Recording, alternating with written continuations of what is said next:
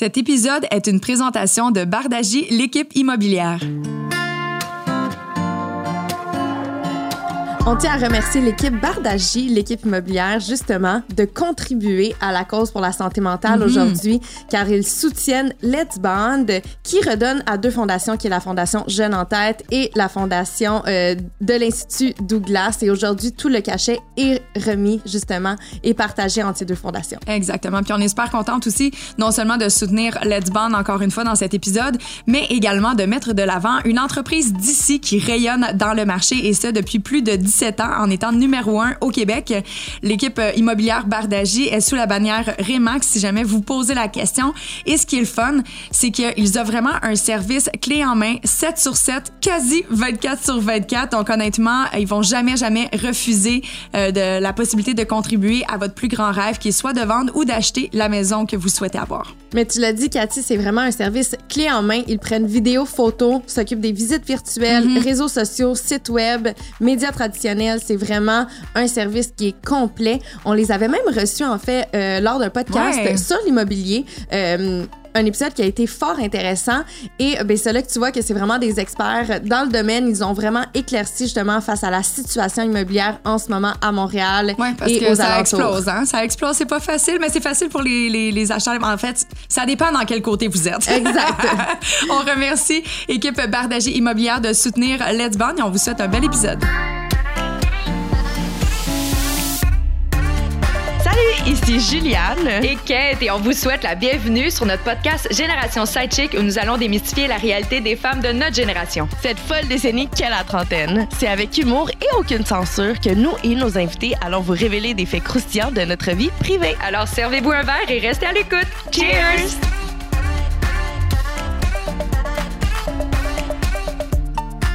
Hello, Juliana, comment vas-tu? On aurait cru que c'était ta fête, que c'était ta fête en non, fait. c'était la tienne. c'est juste que j'ai une petite voix rauque. Non, c'est ça. T'as festoyé quand même, quoi. J'ai festoyé, mais écoute, la semaine passée, on n'a pas été. euh, on- écoute, on s'est pas aidé, là. On a été voir un show de drague.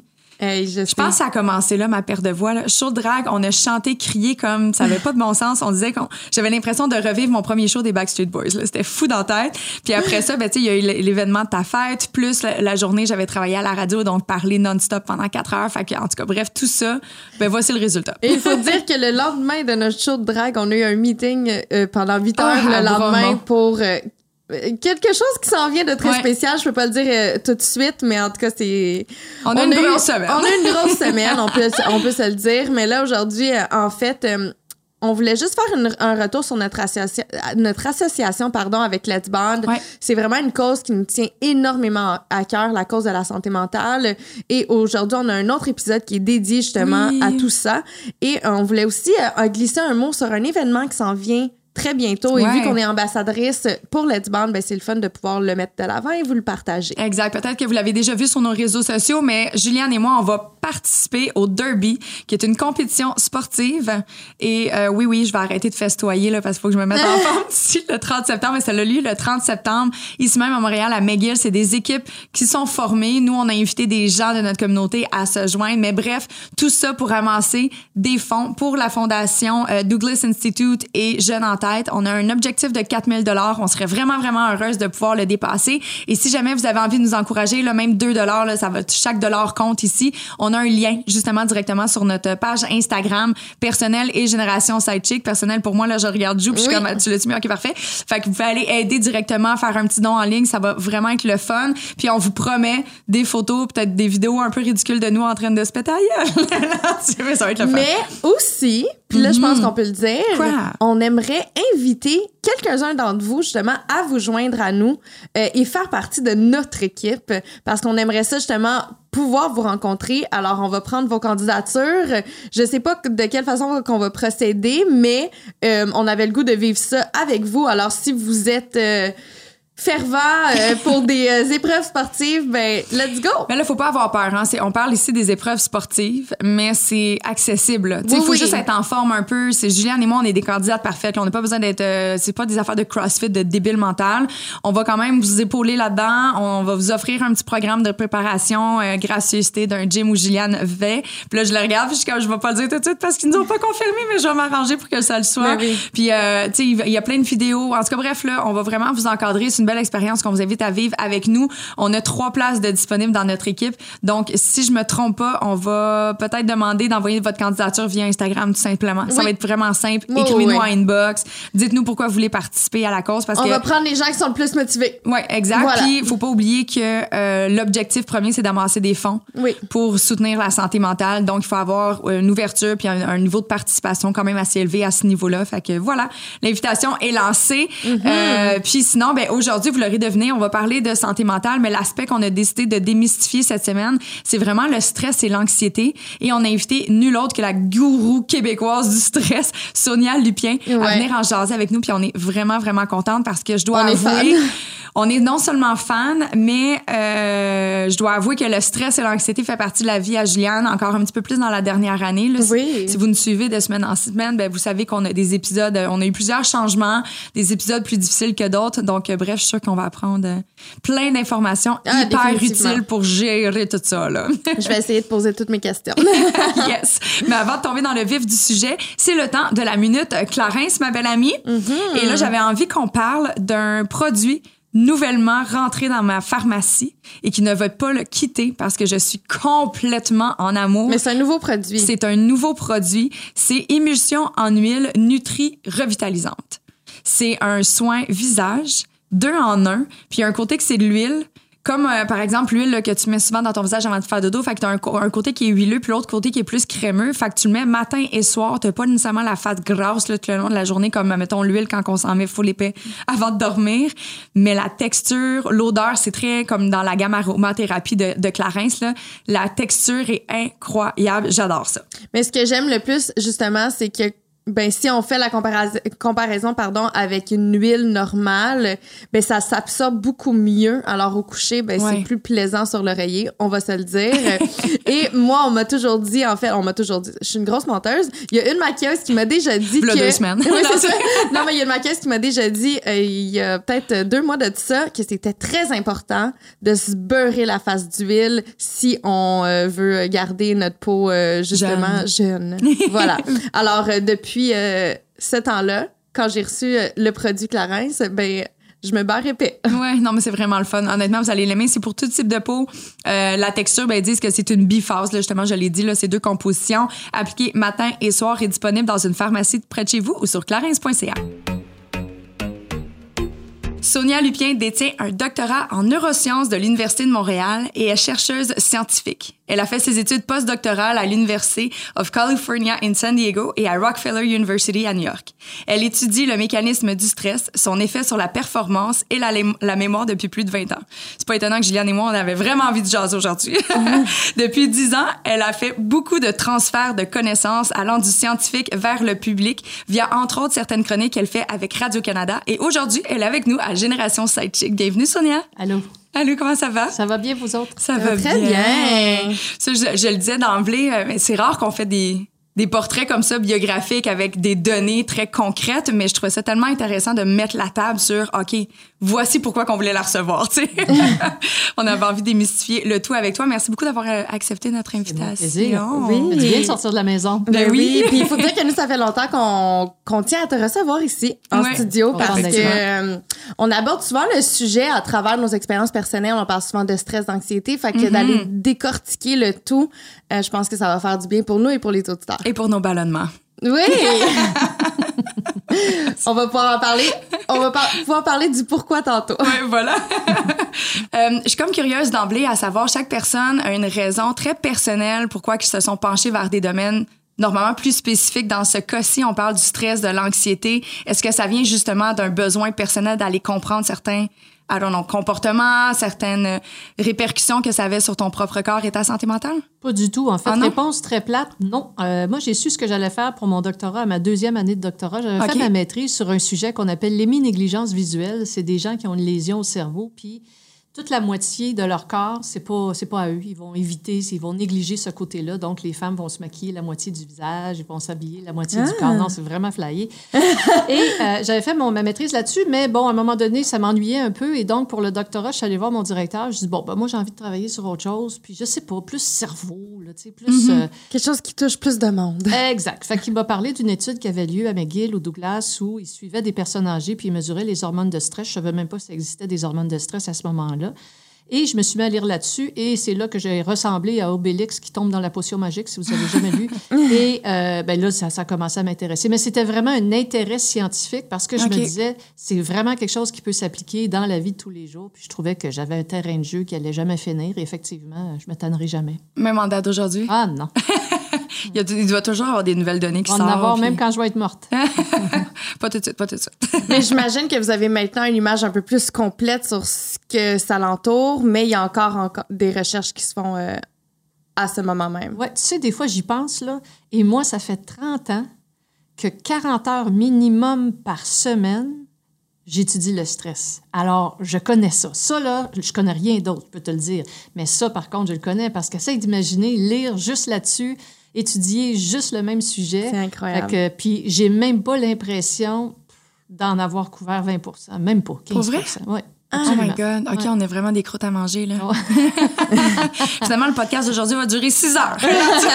En fait, ce que ça dit, c'est que si vous êtes mêlé, c'est tout à fait normal. OK, parfait. On, combat. on va essayer de démêler le- au mieux possible avec le temps qu'on a ensemble aujourd'hui. Mais je, je suis comme curieuse, est-ce que tu as des données par rapport vraiment au portrait juste au Québec? Tu sais, combien de personnes sont vraiment affectées de façon très néfaste au quotidien par rapport au stress?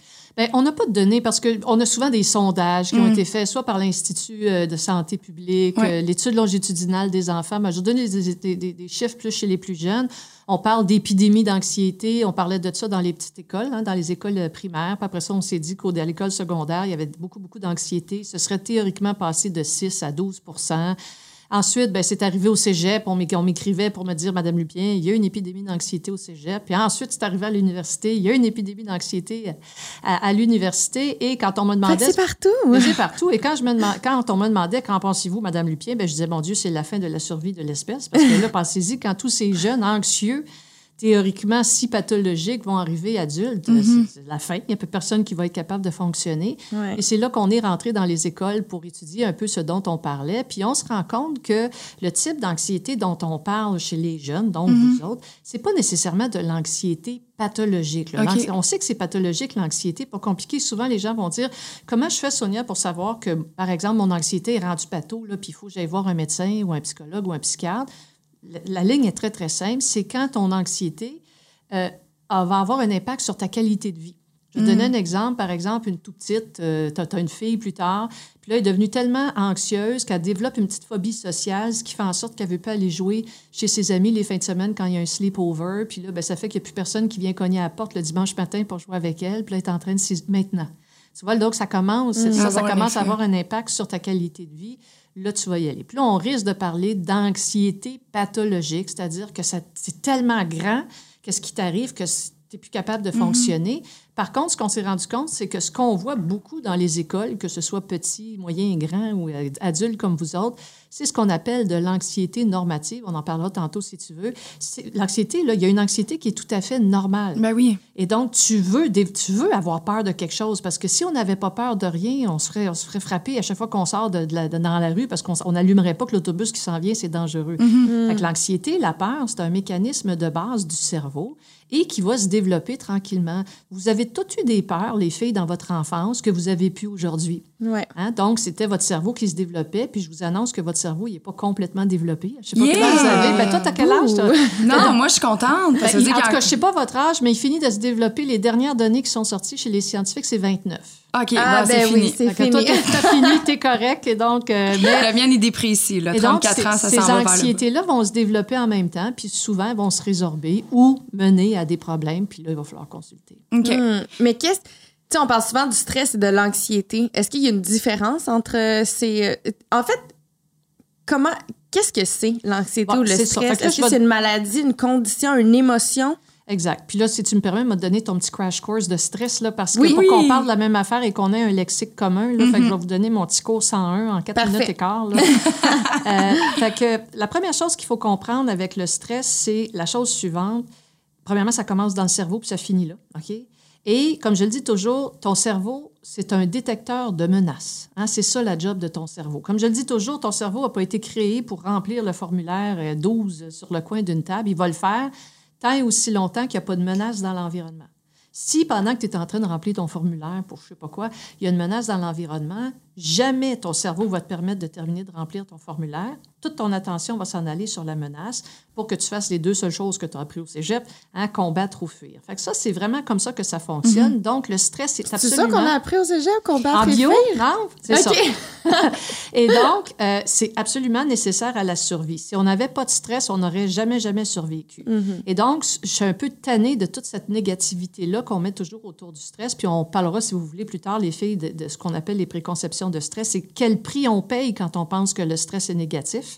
Mais bref, tout ça pour dire que. donc, comment ça fonctionne? Quand le cerveau détecte une menace, il va activer un système bien compliqué d'hormones, c'est pas important, qui va mener ultimement à la production d'hormones de stress. Et ce sont ces hormones de stress-là qui vont te donner l'énergie. Quand on est stressé, on mobilise de l'énergie, un peu comme quelqu'un qui soulève des haltères. Il ne serait pas capable de soulever 250 kilos sans mobiliser de l'énergie comme ça. C'est pour ça qu'on n'a plus de souffle quand on est stressé, parce qu'on est, on est, on est vraiment mobilisé pour soit combattre la menace ou partir à courir, c'est trop grosse. Dans les deux cas, ça prend de l'énergie. Et bingo, c'est pour ça que c'est ça qui va arriver.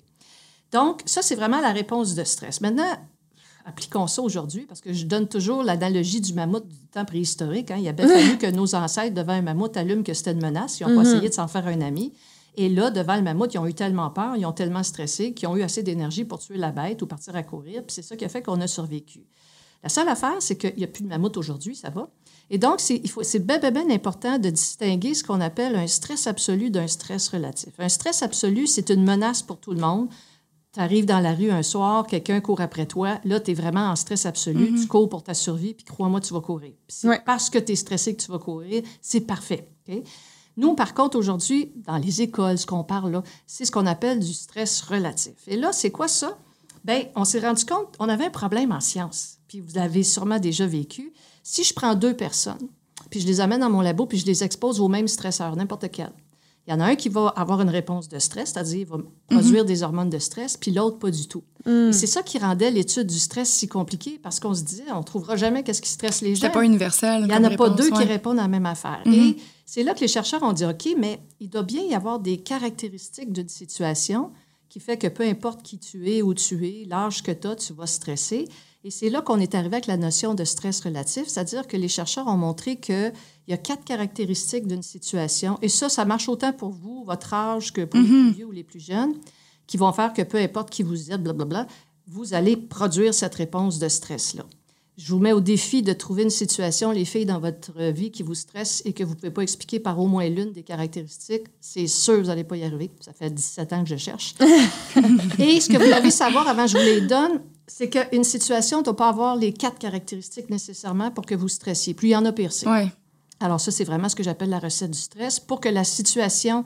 Puis essayez dans votre tête, pendant que vous m'écoutez parler, là, je vais vous donner deux secondes, là. Essayez d'activer dans votre tête un- un- une situation stressante récente. là. Donc, un stress récent, je suis capable... Je, je vous donne trois secondes pour l'activer. Mhm. OK? Vous l'avez parce qu'on en a plein. Bon, fait que là, je vais vous donner la recette, puis essayez de mettre un X à côté de ce que je vous dis pour voir si c'est vraiment, je suis capable d'expliquer votre stress. Alors, pour qu'une situation soit stressante, vous devez avoir l'impression, puis ça, c'est important, l'impression que vous n'avez pas le contrôle sur la situation. Mhm. La situation doit être nouvelle, elle doit être imprévue ou imprévisible, et elle doit être menaçante pour votre ego. hein. Votre ego, c'est votre personnalité. Donc, quelqu'un qui remet en question ta capacité de faire ton travail, par exemple, à la radio devant des collègues, le petit feeling que tu as, là, c'est ça une réponse de stress. Et quand on parle aux jeunes, on a beaucoup, on a beaucoup appris ça aux jeunes, on utilise l'acronyme SPIN, ton stress, pour que vous vous en souveniez. Donc, S pour sens du contrôle faible, P pour personnalité menacée, I pour imprévisibilité et N pour nouveauté. Fait que quand on me demande, Sonia, y a-tu plus de stresseurs aujourd'hui qu'avant? Ben, je dis, est-ce que tu as plus de nouveautés? Est-ce que tu as plus d'imprévisibilité? Etc. Et souvent, oui. Et c'est ça qui explique qu'on est stressé parce que notre cerveau, il est un peu nono. Il sait pas qu'on est en 2021. Fait que lui, il fait pas la différence entre un stress absolu, hein, un mammouth de la préhistoire, et un stress relatif, quelqu'un qui menace ton ego à machine à café le mardi matin. Et donc, dans les deux cas, il va dire Bon Dieu, puis là, la machine part. Puis c'est ça qui fait qu'on en accumule, puis qu'on en accumule. Mais moi, je te dirais que la plus grande découverte qu'on a faite dans les 30 dernières années, c'était ça, parce qu'une fois que tu sais ça, tu dis OK, ben là, je vais commencer à comprendre mon stresseur. Je vais me demander si tu nouveau, si tu imprévisible. Puis ensuite, je vais c'est ce qu'on apprend aux jeunes, leur apprendre à reconstruire le stresseur. C'est-à-dire que si tu sais qu'une situation te stresse parce que c'est nouveau, ben, tu peux te demander qu'est-ce que je peux faire pour que ce soit moins nouveau? Puis là, tu vas trouver des plans B, puis des plans C. Et quand tu as des plans B puis C, ce qu'on a montré, c'est que tu n'as même pas besoin de les mettre en action pour déstresser. Le seul fait de réactiver ton plan quand tu fais face à ton stresseur, ça envoie le message à ton cerveau que tu as le contrôle, puis c'est tout ce dont il a besoin pour arrêter de stresser. C'est pour ça que je dis aux gens, n'allez jamais devant un, stresseur sans plan B, c'est l'équivalent d'aller chasser un mammouth pas de lance. Là. Et quand tu as un plan B, vous allez voir, vous allez le sentir, tu fais juste le réactiver, puis ça va donner un petit break. Donc, moi, je te, je te dirais, c'est la plus grande découverte qu'on a faite. Un plan B, là. Comment qu'on fait pour le trouver, notre plan B? Je sais comme ça. Mais quel genre de plan B? OK, je vais te parler de ma fille 5 ans. Puis tu vas être d'accord avec moi que si j'ai été capable d'aider ma fille à trouver un plan B à 5 ans, mm-hmm vous devriez être capable, tout le monde qui m'écoutait à l'heure actuelle. OK. J'imagine. La, la, première chose si on l'a pas, ça va pas bien. Malheureusement, puis en plus, notre cerveau, il a arrêté d'évoluer, Juliane. Fait que là, ah oui, trouve une réponse. Exact. Mais la première chose, tu dois savoir, ton plan B à toi, ce mhm. ne sera jamais ton plan B à oui, toi. Oui, c'est ça. ça, c'est très personnalisé. Deuxièmement, mettons, tu as un enfant plus tard ou tu as une copine. Mhm. Tu peux pas trouver son plan B à sa place. Pourquoi? Parce que tu vas y enlever le contrôle. On est d'accord? On est d'accord. Donc, l'histoire de la boîte à lunch de Jade, ma fille, qui aujourd'hui a 22 ans, alors, elle, a quatre ans et demi, elle va rentrer en maternelle. On vient de déménager dans un nouveau quartier. Tout est nouveau, imprévisible pour elle, etc. Et déjà, vers le mois de début août à peu près, elle commence à avoir mal au ventre, des problèmes à dormir mm. qui sont des signes de stress. Et donc, je me dis, bon, là, il faut que je l'aide parce que là, ça va mal aller. C'est sûr que ça la stresse, la rentrée scolaire à la maternelle dans cette nouvelle école. Elle n'a pas eu le temps d'avoir des amis, tout ça. Alors, je m'assois avec Jade, puis là, je vais déconstruire son stress avec elle. Je ne demande pas si elle est stressée. Elle a cinq ans, on s'entend, là, elle ne sait pas c'est quoi mais je jase avec elle. Donc, est-ce que c'est nouveau? Est-ce que c'est imprévisible? J'explique c'est quoi. Mm-hmm. Puis, à force de jaser avec elle sur qu'est-ce qui l'énerve, hmm, je me rends compte que c'est trois choses. C'est nouveau, imprévisible, puis elle n'a pas l'impression d'avoir le contrôle sur la situation. Hmm. Alors là, ce que je vais faire maintenant, je vais reconstruire le stresseur, c'est-à-dire que je vais me demander qu'est-ce qu'on peut faire pour que ça soit moins de niveau, imprévisible, etc.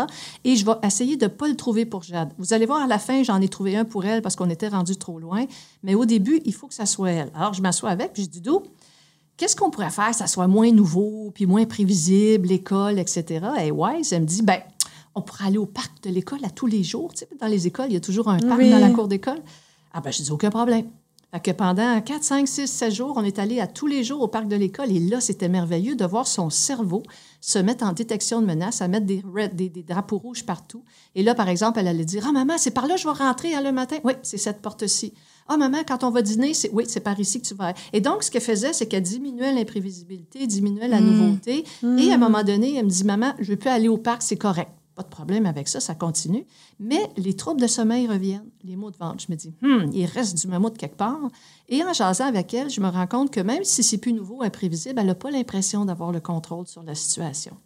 Et là, ben, écoute, là, là, j'ai un problème parce que tu ne peux pas te donner le contrôle complet à un enfant de 5 ans. Tu ne peux pas lâcher l'école à 5 ans, on s'entend. Et là, je me dis, il faut que je lui donne l'impression, c'est juste une impression, de contrôler quelque chose mm-hmm. dans cette immense situation. Alors, c'est là que je l'ai aidé parce qu'à 5 ans, elle n'était pas capable. C'est là que j'ai dit, Doudou, je vais aller promener le chien, je vais revenir, j'aurai une stratégie. Et quand je suis revenue, j'ai dit à ma fille, j'ai un deal à te faire. Pour les deux premières semaines d'école, c'est toi qui vas décider ce que tu mets dans tes lunchs. Et donc, je savais qu'elle n'allait pas avoir du chocolat, ils n'ont pas le droit. Et évidemment, elle a décidé de manger la même chose, mais ça a été fini. Et donc, les épaules lui ont redressé et là, elle a été correcte. Et la première chose qu'elle a dit en arrivant à l'école, c'est c'est moi qui fais mes lunchs. Alors, oh. qu'est-ce que j'ai fait quand j'ai fait ça? Je lui ai donné l'impression de contrôler quelque chose dans cet immense stresseur. Et pour elle, à 5 ans, ça a été suffisant. Et donc, quand vous déconstruisez votre stress puis vous le reconstruisez, c'est pas le temps de botcher en bon québécois. C'est pas le temps de dire ah, OK, je vais faire ça, ça va être correct. Parce que plus tu fais ça, plus tu botches, ben, tu botches ton propre stress. Et l'avantage que tu as à dire OK, je vais essayer de trouver un plan B. OK, pour diminuer l'imprévisibilité, par exemple, de votre premier podcast, OK, ça m'empêche de dormir, qu'est-ce que je pourrais faire? OK, bien, on se fait des, Cathy, on se fait des pratiques, etc. Et là, ça marche pas. Tu dis, OK, j'ai besoin d'un plan C. Un Il faut que tu aies un plan que tu aurais l'impression qu'il va fonctionner pour dire à ton cerveau, calme-toi le pompon, c'est pas un mammouth. Et c'est ça qui va diminuer. Et c'est ce travail-là qu'on fait pas assez. On botche, on veut aller vite. Mais ton stress, si tu le contrôles pas, il va te manger tout rond. Est-ce que tu as trouvé un plan B, Joe?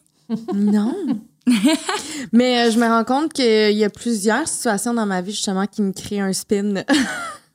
Puis là, c'est d'aller mettre le doigt dessus parce que est-ce que ça se peut qu'une situation, justement, t'apporte à... Ah, ben dans le fond, tu, tu l'as dit tantôt avec, euh, avec l'exemple de ta fille, mais ça peut t'apporter plusieurs...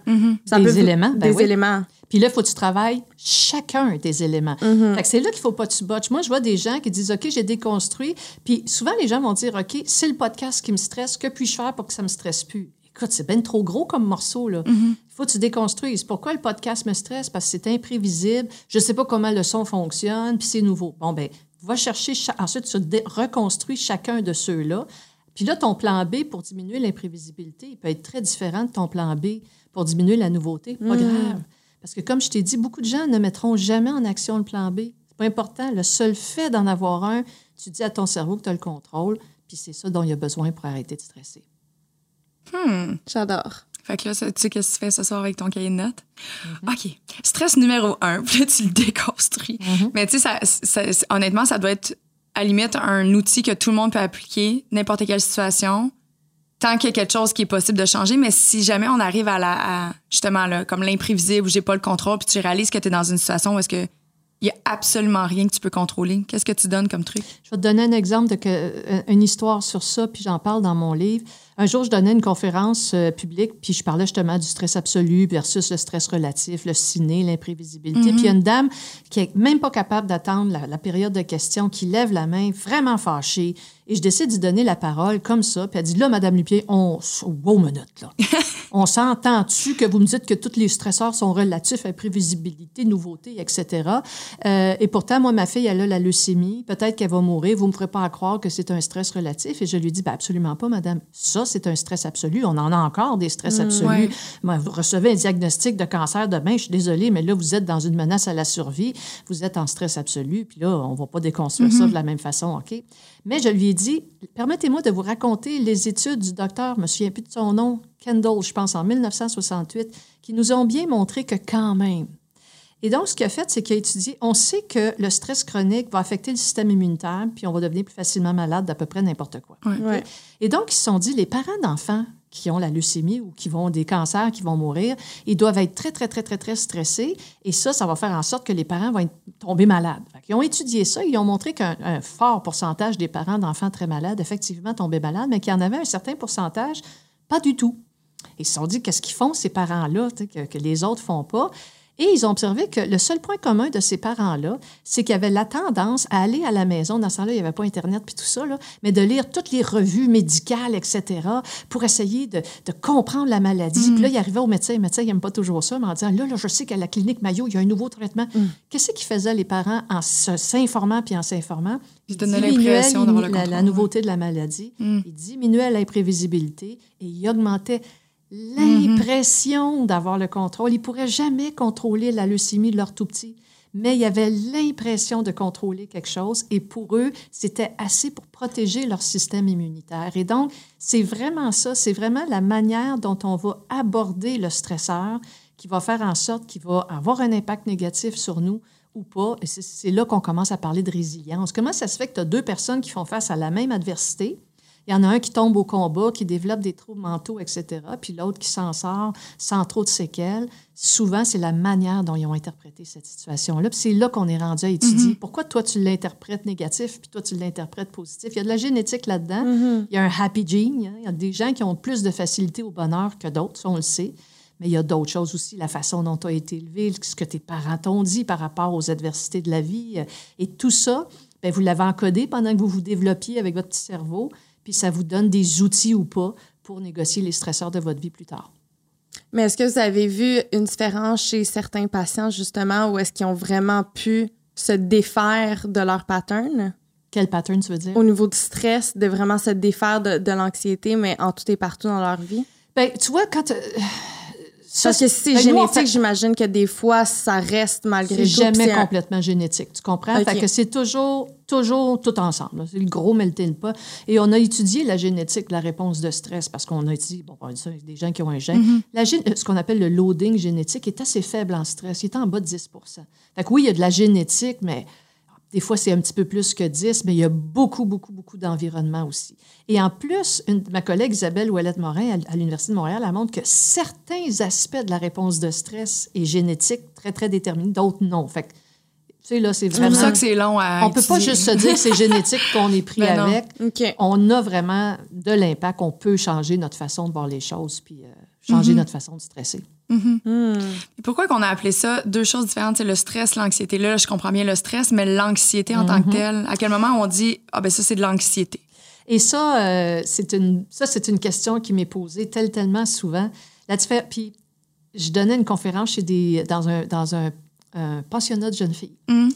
Mm. Et moi, ce que j'adore quand je travaille avec les adolescents, c'est qu'ils n'ont pas le cerveau assez développé pour inhiber tous les comportements inappropriés. Hein? Ça, c'est le lobe frontal qui fait ça, hein, qui inhibe les comportements inappropriés. Et il faut qu'il soit bien développé pour qu'on arrête de dire des choses qu'on ne voudrait pas dire. C'est pour ça qu'un enfant de 5 ans dans une, dans une pharmacie pourrait dire Maman, elle n'est pas belle, hein, la madame. Tandis que nous, on ne le dira pas, on va le garder pour nous. Et les adolescents, souvent, n'ont pas encore toute cette capacité-là. Fait que quand tu veux une réponse franche, tu travailles avec des ados, tu vas avoir des, des réponses franches. Et je me souviens de cette conférence où je parlais de stress à des jeunes dans, un, dans une école secondaire. Et là, la petite fille lève la main, me pose la question comme toi, puis dit Madame, c'est quoi la différence entre stress et anxiété? Et là, je lui donne une réponse que je trouve intelligente. Et je poursuis. Elle relève la main.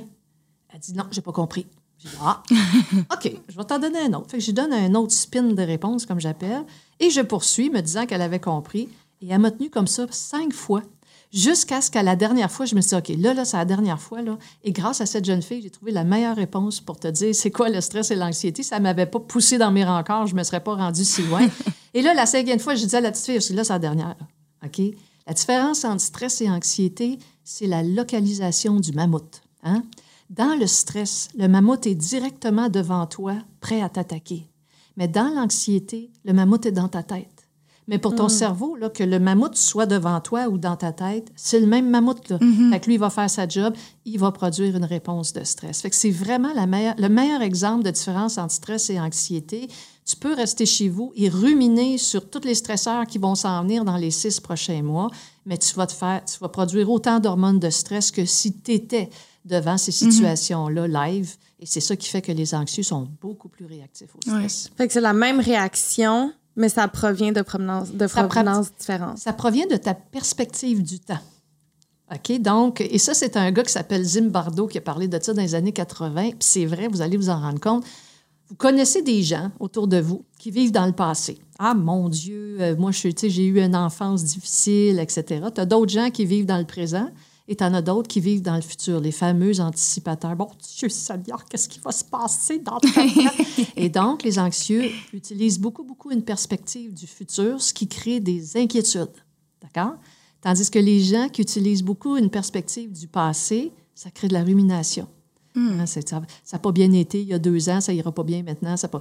Et donc, on est en train de regarder la perspective que tu adoptes peut avoir un impact sur si tu vas ruminer versus si tu vas avoir beaucoup d'inquiétude et que tu vas développer une attitude plus anxieuse. Puis c'est pour ça, c'est parce que, étant donné que ça se crée dans notre tête, l'anxiété, c'est pour ça que c'est plus souvent, mais je pense pas qu'on donne des médicaments pour le stress, mais on donne des médicaments parfois pour l'anxiété pour essayer de calmer justement cette espèce de création d'idées imaginaires. Ouais, mais là, je vais aller où est-ce que j'ai commencé le podcast avec toi.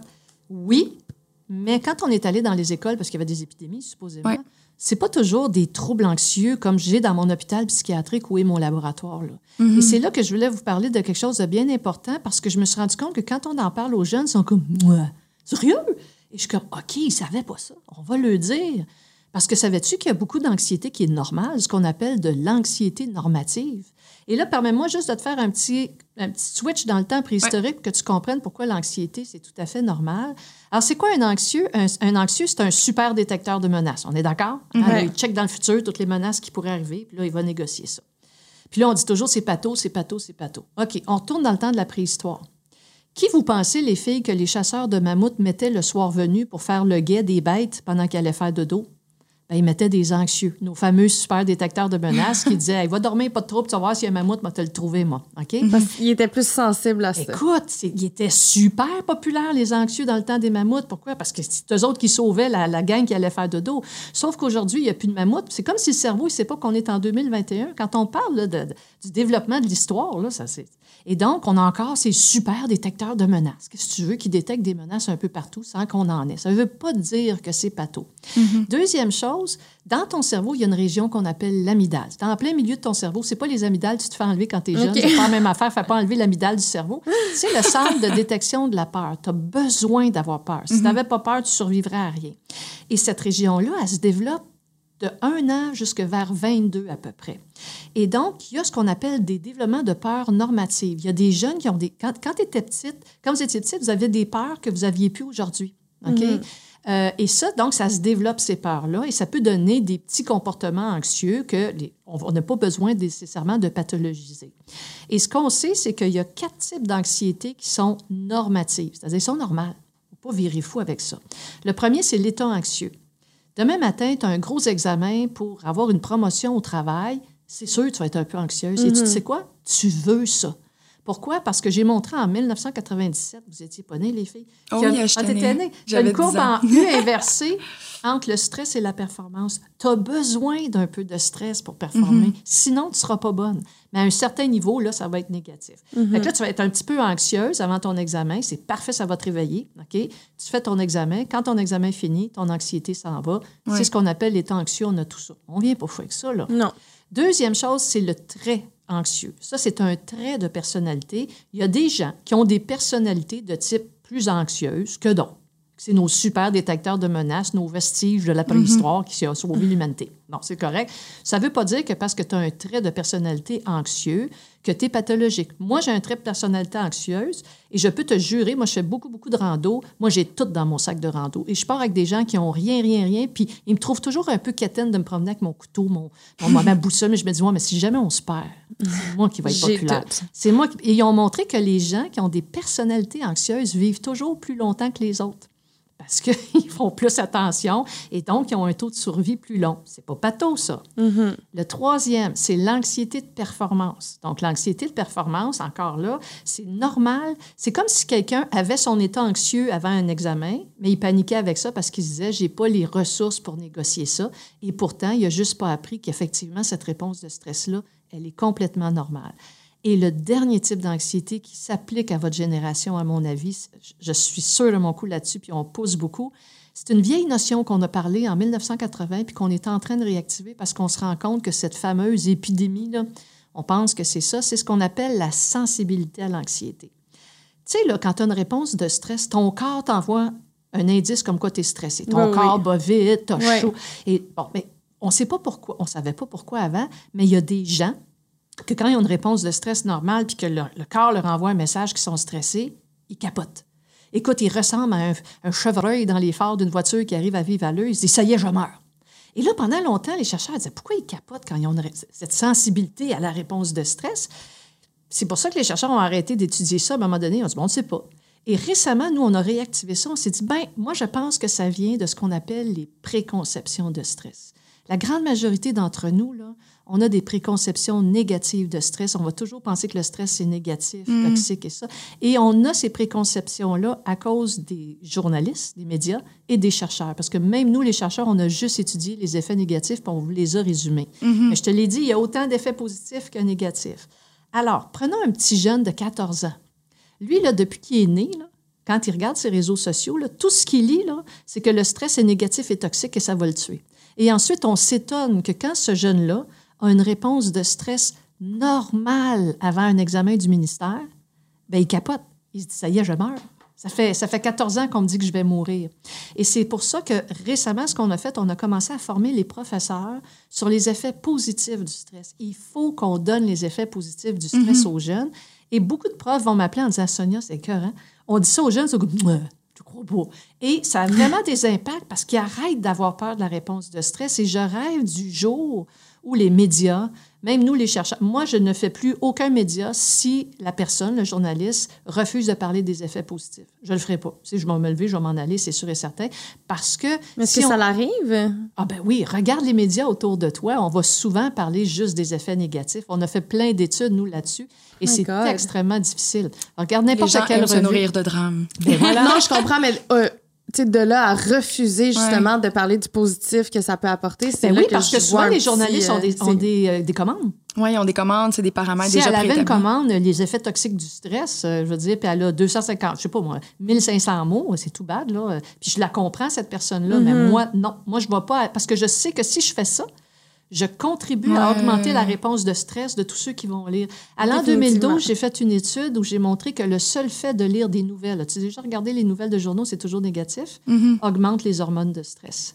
Et donc, c'est là qu'on s'est dit que ça avait un impact beaucoup plus important. Et là, si on entremêle l'angoisse à travers ça, ça se retrouve où?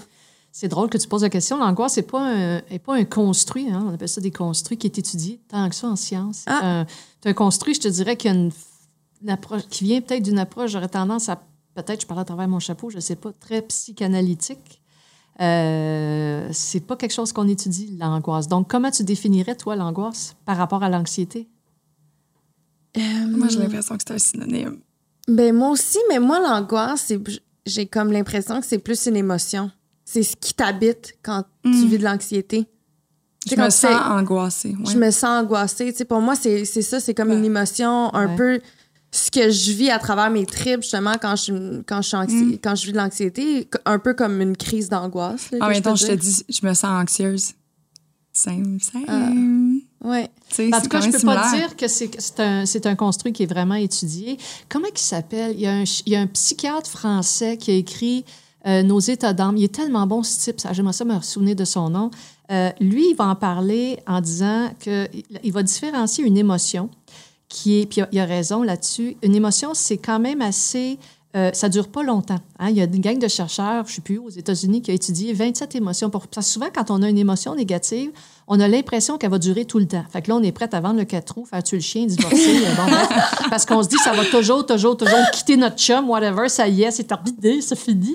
Et donc, on prend des décisions non non parce qu'on pense que notre émotion négative va durer tout le temps. Et euh, donc, ils se sont dit combien de temps ça dure une émotion. Mm. Ils ont étudié 27 émotions et ils ont montré que l'émotion qui dure le plus longtemps, c'est la colère. Et selon vous, les filles, elle dure combien de temps? En moyenne, là, le- 12 ans. Alors, La colère. la- c'est l'émotion qui dure le plus longtemps. Là. Elle dure combien de temps? J'ai Ben, le goût de dire. ben, c'est parce que ça, ça revient puis ça repart. On parle de jusqu'à temps Combien que- qu'elle dure, là? Elle est là tout le temps. Là. Là, tout le temps, je dirais, ça peut aller jusqu'à un bon une semaine. Moi aussi, j'ai le goût de dire une semaine. 48 heures. 48 Ah. heures. Oh yes. Et Ah, c'est si vous me croyez- Puis là, moi, quand j'ai lu l'article, je me C'est pour ça qu'on part juste un week-end quand je chicane avec notre c'est un bon deal. Mais moi, j'ai fait le test parce que je me suis dit, moi aussi, je trouvais que c'était court. Fait que pendant un an, quand j'avais une émotion, je la partais. Je disais, OK, là, je suis enragée. Et je me suis même pas rendue à 37 heures. Et donc, souvent, c'est pour ça qu'on va dire, lâcher prise, attends qu'elle passe. Hein, quand, mettons, tu te brûles, hein, on n'aime pas ça. Là, parce que le problème, c'est qu'on ne sait pas quoi faire qu'une émotion négative, right? Ouais. C'est comme si on avait une patate chaude dans les mains quand on a une émotion positive. Pourtant, quand on a une émotion positive, on est bien content. Et c'est un peu comme la douleur. hein? Quand tu te brûles, personne n'aime ça, la douleur. Et pourtant, pourquoi la douleur existe? Ben, pour dire à ton cerveau, enlève ta main du poil, c'est chaud. Ben, L'émotion négative, c'est la même chose. C'est juste te dire, un petit nœud avec ton chum, faudrait que tu règles ça à un moment donné. Sauf que la même chose avec la douleur. Quand tu t'es brûlé, pour enlever la douleur, tu fais quoi? Tu te coupes la main? Non, tu attends que ça passe. Ben, c'est la Ouais. même affaire que l'émotion négative. Je me suis jamais rendue à 37 heures, donc je ne vais même pas taper le 48 heures. Donc ça, c'est ce qu'on appelle une émotion. Et sur les 27, il y en a qui durent euh, vraiment pas longtemps. En tout cas, bref, c'est vraiment intéressant comme article. Ce gars-là, Christophe André, merci, il a écrit un livre qui s'appelle Nos états d'âme ou quelque chose comme ça. Il va différencier l'émotion, qui a une période assez finie, jusqu'à 48 heures, à l'état d'âme. Et je pense que ce que tu t'appelles angoisse, c'est plus un état d'âme. Un état d'âme, c'est comme un, un drap qui nous enveloppe, hein, un drap émotionnel qui nous enveloppe. Puis là, tu es dark pendant un pas mal plus long bout de temps. Tu comprends? ça, C'est moins élevé, c'est moins prenant. C'est pas une émotion qui est aussi vive, mais elle juste barque là pendant un petit bout de temps. Il y a même des fois, on a des états d'âme très positifs. On dit, voyons, comment ça fait, je suis de bonne humeur, tout va mal, mais pas grave, ça va. Et on ne connaît pas vraiment. On sait que tout est un cycle en passant. Donc, on a un cycle de sommeil, on a un cycle. Peut-être que ce sont juste des cycles normaux, énergétiques. C'est-à-dire, quand tu n'as pas beaucoup d'énergie. Moi, j'ai toujours dit, la meilleure façon d'avoir des émotions négatives, c'est d'être fatigué. Moi, je trouve que la fatigue est un, Oh yeah. très, très nourricière de, de toutes ces émotions qu'on ne sait pas gérer. Là. Mais c'est à peu près tout ce qu'on sait sur les angoisses que moi, je relirais plus aux états d'âme, qui est un excellent livre. Si tu veux de l'info là-dessus, euh, c'est un très, très bon auteur. Oui. Là, tu parlais de cycle. Est-ce que nous autres, les femmes, on a plus tendance, à Eh, cause de nos mon hormones, à avoir des émotions d'anxiété? Eh, de- boy. Bon, ouais. Est-ce qu'on est plus sujet à ça? C'est drôle que tu dises ça. Puis j'étais contente de- que tu me dises qu'il y a certains gars qui écoutent la- la- la- le podcast. Messieurs, j'ai de l'information pour vous. Euh, je commence C'est le temps de lever le volume. En Moi, plus, on a réglé, Écoutez bien. en plus, on a Ah, réglé le bruit de, de Là, fond vous ne pourrez pas dire que vous ne le savez pas. OK? Là, je vous l'ai dit. Je commence toujours mon cours à l'université là-dessus, euh, parce que moi, je donne un cours sur hormones et comportements, évidemment. Et je leur dis, écoutez, messieurs, il y a une différence fondamentale entre un homme et une femme. La femme est cyclique, l'homme est tonique. Donc, les hormones sexuelles de la femme suivent un cycle de 28 jours. Et un cycle, écoute, c'est une horloge. là. Quand tu, tu sais, la progestérone monte un peu, ça fait monter l'estrogène. Oh, l'estrogène, c'est une machine parfaitement huilée. D'accord? Tandis que et par- ce que vous devez savoir, c'est que les hormones sexuelles, l'estrogène, la progestérone, la testostérone, ça accède au cerveau, ces bébites-là. Ça monte au cerveau et ça va rejoindre des récepteurs dans différentes régions du cerveau qui vont affecter notre humeur, nos comportements, etc. Et ça, les gens ont tendance à l'oublier. Ils disent, ben, juste des hormones sexuelles. Ouais, mais ça monte au cerveau, imagine-toi donc. Donc, les femmes ont un cycle de 28 jours. Les hommes sont toniques. Un homme, ça produit de la testostérone all-in 365 jours par année. Alors, c'est ça. bien constants. Et donc, si les hormones sexuelles participent au désir sexuel, il est tout à fait compréhensible que l'homme ait un désir sexuel qui est constant. Ça ne doit pas toujours être le fun en passant. On, on en parle peu, mais moi, je connais plein d'hommes qui disent Moi, je me ressens avoir un petit break de temps en temps parce que donc c'est fatigant, cette, ce tonique-là. Tandis que nous, les filles, on a des cycles de libido, on a des, non seulement des cycles d'humeur, ben, la, la libido Ouais. est aussi une humeur. Et donc, messieurs, quand votre blonde vous dit, ben ça me tente pas, c'est pas parce qu'elle a décidé. Il y a vraiment ça qu'on parle très, très peu dans les couples, mais il y a cette variation-là qu'on voit.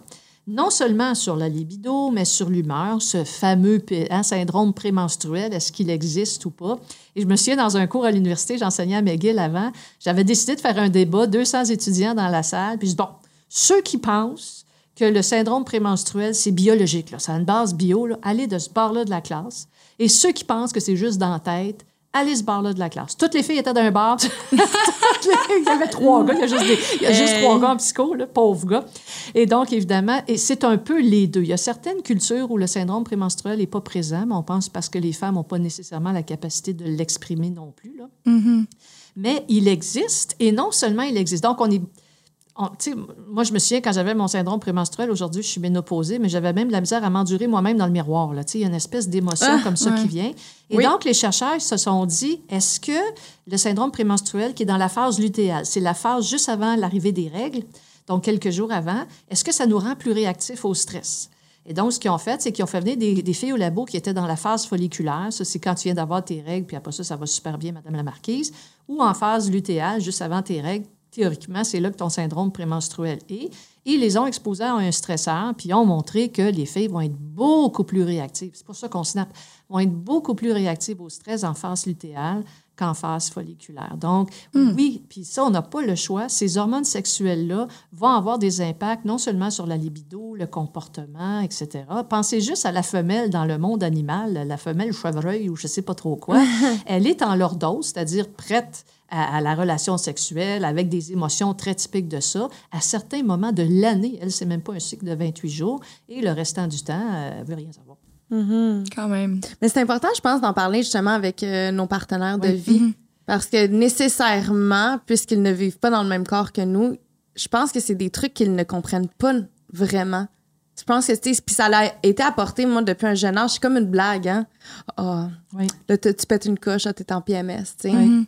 Fait que, tu sais, Mais à je- la limite, je trouve ça super respectueux aujourd'hui Ah. en tant que femme. Là, tu sais, je suis comme, ben oui, mais ça me fait pas nécessairement plaisir, by the way, de me sentir comme ça. Tu sais, arrête de faire comme si c'était de ma faute ou comme si j'ai juste un caractère de merde. Puis, euh, tu sais, c'est comme, hey, on n'a pas choisi de vivre dans ce corps qui nous. Et ça, En les fait, filles, si je peux me permettre, je important. trouve que votre génération, vous en parlez pas assez. Bon, nous, on n'en a pas beaucoup parlé. On n'a pas à se sentir coupable d'avoir un Mhm. cycle. On n'a pas à se faire dire qu'on fake. Et tu as bien raison. Je dis, il n'y a pas une fille qui va dire, moi, pas être capable de me sentir le matin dans le miroir. C'est pas, je je me suis pas levé un matin en disant, je vais écœurer quelqu'un. bon. Et donc, euh, et je pense qu'on l'a souvent pensé que c'était, oh, par exemple, moi, dans mon temps, une femme qui était agressive, qui s'affirmait, par exemple, qui s'affirmait qu'elle allait taper sur la table, on disait, bon, c'est une PMS, etc.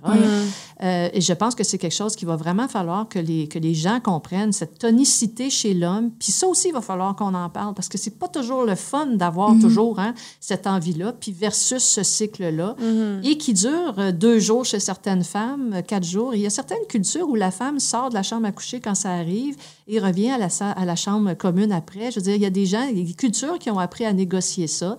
Mais c'est sûr que si on n'en parle pas ouvertement avec des experts qui vont être capables de convaincre les hommes et les femmes que ça arrive, ben c'est pas toutes les femmes qui en ont.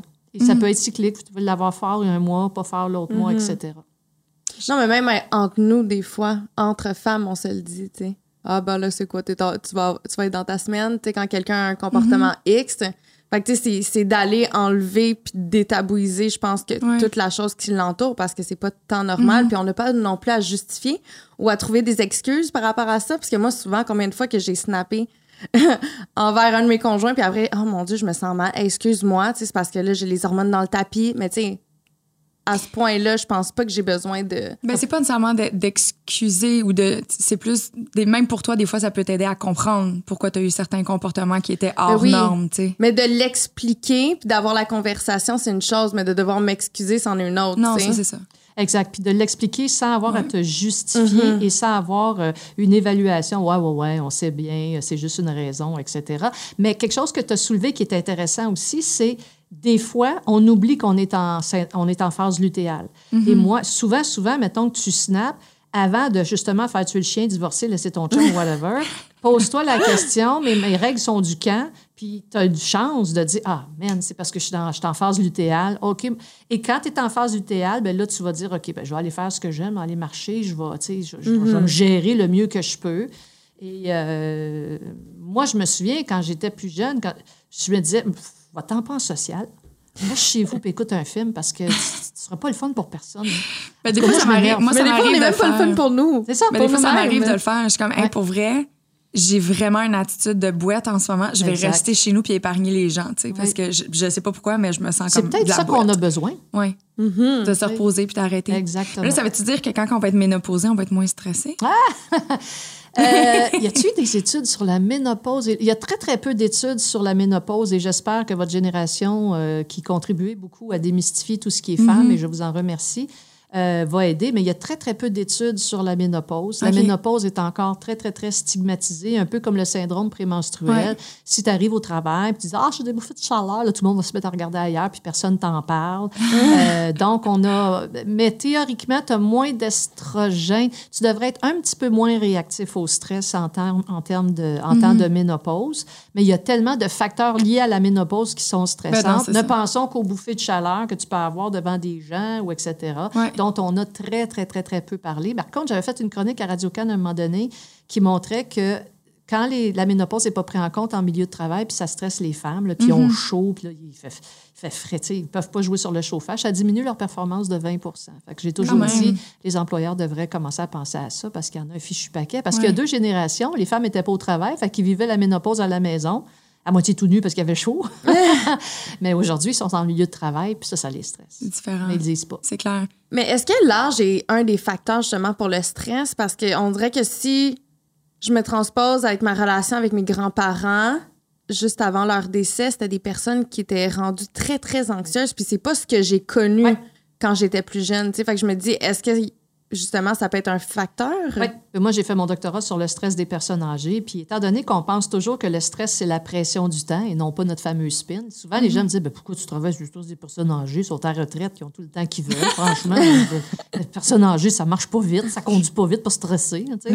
peut-être que ça le stress de marcher pas vite. Ah, c'est ça, mais en fait, ils sont beaucoup plus réactifs, beaucoup plus vulnérables au stress mm. que nous. Et une des raisons, c'est la fragilisation. C'est-à-dire que mm. quand tu vieillis, tu te sens devenir fragile, tu marches moins vite. Et, ça, ça les énerve. Moi, je me souviens, euh, j'étudiais une, gang de personnes âgées qui venaient chaque année à l'hôpital. Puis à un moment donné, je me suis dit, OK, on ne peut plus les faire venir l'hiver écoute, je vais bien trop les rendre anxieux. Bon Dieu Seigneur, qu'est-ce qui va arriver s'il y a une tempête de neige? Je prends l'autobus, puis là, je tombe, puis je me casse une manche, puis là, je finis au CHZ. Fini, là. Ils n'endormaient pas pendant des semaines parce qu'ils sont conscients de cette fragilisation-là, que ce soit mentale ou physique, etc. Et ils deviennent, euh, ça va les rendre pas mal plus mm. anxieux. C'est normal. Ils voudront plus, mon père ne voudra plus jamais conduire sur le métropolitain, par exemple. Mm-hmm. mais ma mère est en plein là-dedans, mais ça fait une couple d'années déjà, puis elle, elle, va avoir 70 ans. Euh, tout juste à la fin du mois. Mais y a-t-il des façons de les aider justement à, justement à si ça, moi, j'ai toujours dit, le cerveau, là, il mm. sait ce dont tu as besoin. OK? Il sait. Écoute, il a survécu au mammouth. C'est pas personne. Il n'y a aucun psychologue qui va le savoir plus que le cerveau, etc. Donc, si le cerveau décide de rendre les personnes âgées un petit peu plus anxieuses, donc plus careful en anglais, c'est parce que ça a un avantage. Mm-hmm. Ils vont vivre plus longtemps personne âgée qui se lance en jumbie plein d'arthrite, pas sûr que ça va survivre rendu en bas. Tu comprends? Et donc, ils se protègent sans même s'en rendre compte. Donc, de les aider, c'est de comprendre ça. Parce que souvent, ce que je vois, c'est, mais non, il ne faudrait pas être anxieux comme ça. Pourquoi? Says who? Says, dit la personne qui, elle, souvent quand les gens disent tu devrais pas être anxieux, fais comme moi, pitch-toi en bas d'une montagne avec mm-hmm. juste un parachute, je suis comme non, toi tu es un sensation seeker, puis moi je suis une personnalité anxieuse, chacun ses affaires. Et j'ai toujours dit si les personnes âgées le font, si le cerveau des personnes âgées le font, c'est qu'il y a un avantage à ça et c'est de les aider. Je te l'ai dit tantôt, les, anxieux vivent plus longtemps. Oui. Fait que tu veux qu'ils fassent attention et tu les euh, aides à justement gérer ça. Par exemple, dans ce cas-ci, avec mes personnes âgées, j'ai dit, savez-vous quoi? On va faire le testing juste l'été. Comme ça, ben, hein, puis on va tout vous dire comment vous rendre, etc. pour justement diminuer puis jouer avec leur fragilisation. OK. Fait qu'au lieu de travailler en sens contraire puis essayer d'atténuer leur stress, c'est plus de vivre avec leur stress. De jamais, jamais évaluer le stress d'un autre, on se trompe mm-hmm. tout le temps. Tout le temps, tout le temps. Et dites-vous toujours que souvent, c'est parce qu'il y a un avantage à cette réponse de stress-là. Tout le temps. Mais quand le stress ou l'anxiété commence justement à prendre une connotation un peu plus négative dans ta vie, quels sont les effets à long terme? Est-ce qu'il y a des effets, des effets justement sur la santé mentale, des effets physiques? Oui, oui, non, non, ça, oui. Là, c'est sûr que quand le stress, tu perds le contrôle. Là, là tu es parti en vrille, là, tu vas avoir des effets physiques parce que les hormones de stress que tu produis, elles te, sont là pour te donner de l'énergie. Donc, elles vont jouer sur un paquet d'affaires et tu vas avoir plein, plein de signes physiques avant même d'en tomber malade qui vont arriver. Par exemple, tu vas développer une bédaine. Donc, pour nous, les gens qui ont ce qu'on appelle l'obésité abdominale, donc, c'est un signe de stress chronique. Trompez-vous pas, là. Quand je parle d'obésité abdominale, j'ai pas parlé de quelqu'un qui est obèse de partout. Là. Je t'ai pas parlé d'obésité générale. Je t'ai pas parlé de où est-ce qu'il la totalité de gras qui est produit par quelqu'un. Je t'ai parlé de sa distribution. Hmm. Ben, quand le cerveau. C'est l'espèce de grosse ouais. dure de papa. Quand le cerveau décide, parce que c'est lui qui décide. c'est la bédaine dure de papa? C'est la bédaine de n'importe qui. Moi, je pensais que c'était l'espèce de pneu. Parce que moi, je suis une personne qui est très anxieuse, puis j'ai tout le temps eu un pneu. Un pneu. OK. Dans le fond, ben, ben chez les papas, c'est la bedaine de papa. il y a d'autres effets aussi à la bedaine. Parce que la bedaine, je pense que c'est une bedaine de bière. non, c'est ça. Mon père ne voit pas, mais sa bedaine, ben là, à mon on fait un aparté, sa bedaine à mon père. Je m'excuse, père. mais c'est parce que, fun fact, c'est un aparté. Mais tu sais, exemple, sa femme, elle sa copine, elle a pris du poids. Mais tu sais, son ventre, quand tu y touches, il est mou. Mon père, c'est dur comme la roche. Mais tous les papas, rendu un certain âge, leur bedaine deviennent dures. je pense que c'est parce que quand tu y touches, il y a durci. Il y a un contrat. Mais un gras qui est là depuis plusieurs années, plusieurs années plus dense. devient plus dense. Tandis que là, quand tu te remets à l'exercice, ben là, c'est là que tu vois que Ça que ça commence à être un peu plus mince. OK. Fait que c'est ça. bref, ton tailleur. On va revenir à ton tailleur. Oui, l'effet tailleur. Hein? Mais moi, on me l'a déjà dit. Ouais. Justement, euh, j'avais consulté à un moment donné, puis on m'avait, euh, juste en regardant mon corps, on a dit, toi, t'es une personne anxieuse. J'ai dit, OK, parfait. C'est ça, moi j'ai déjà vu une fille de 110 livres, puis le seul gras qu'elle produisait, ça s'en allait à bedaine. Fait que ça, c'est un signe. Et pourquoi? Parce que ton corps, c'est ton meilleur Incroyable. ami. Mais c'est merveilleux, c'est tellement bien fait. Écoute, Mm. c'est pas des farces. Ton corps, c'est ton meilleur ami. Il- ta- sa job, lui, c'est de te sauver la vie. Il connaît pas ça, les canons de beauté à papouette, à papouette, Mais 36, non, c'est ça. 24, 36. Il aurait pu me les envoyer dans les fesses. Ça, c'est ça. Et donc, lui, sa job, c'est de te sauver la vie. Fait que c'est pareil comme s'il disait Écoute, là, t'en as du mammouth chez vous, toi? Et là, à chaque fois que tu as un mammouth à tuer, il faut que j'aille chercher les lipides, le gras et les glucides, le sucre dont tu as besoin pour avoir l'énergie de tuer ton mammouth. Il faut que j'aille chercher partout dans ton corps. Mais c'est difficile, je suis fatiguée. J'ai découvert de quoi? J'ai découvert que si j'emmagasine les lipides et les glucides dont tu as besoin pour avoir assez d'énergie de tuer ton mammouth, là, si je les emmagasine au niveau de ton bedon, là, peux les utiliser plus rapidement. Et étant donné que tu es un power user, là, des ébis-là, c'est bien, hein? fait lui, il est super content. Et j'ai toujours dit aux gens, souvent, il y a des gens, ils vont dire Voyons, So, euh, je suis au régime, je maigris de partout, sauf de la bédaine. Mais je dis C'est parce que ça n'a rien à voir avec tes gâteaux vachons. Arrête de stresser.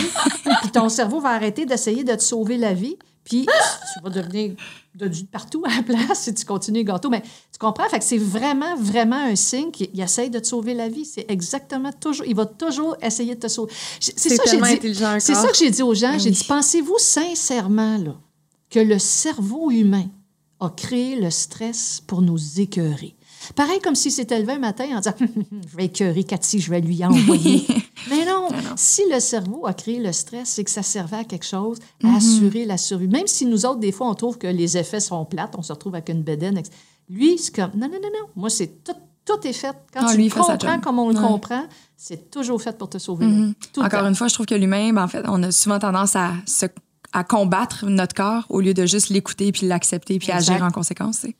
On essaie toujours de contrôler ce qui se passe dans notre corps au lieu de juste essayer de Ouais. trouver la source du bobo, en fait. Ben, de le comprendre. Ouais. Tu sais, Si on était plus en synchronisation justement avec ce qui se passe à l'intérieur de nous, ben, je pense qu'on on ferait beaucoup plus de, Ouais.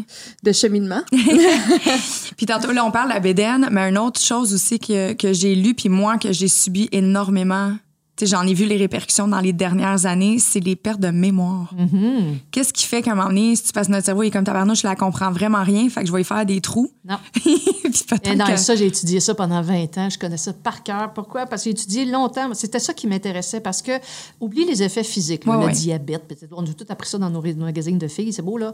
Maintenant, les hormones de stress, comme les hormones sexuelles, réaccèdent au cerveau. On pensait pas que ça réaccédait au cerveau, mais en 1968, des chercheurs ont montré que ces fichues hormones de stress-là vont accéder au cerveau et quand elles accèdent au cerveau, elles ont des préférences marquées pour les régions qui sont impliquées dans la, la mémoire et la performance et dans la régulation des émotions. C'est pour ça que la, dépression, l'anxiété, tout ça va résulter du stress chronique. Mais moi, ce qui m'intéressait vraiment, c'est c'est beau, là, mais comment ça veut dire quoi affecter la mémoire? C'est vrai d'abord que les hormones affectent la mémoire, puis s'ils affectent la mémoire, qu'est-ce que ça veut dire?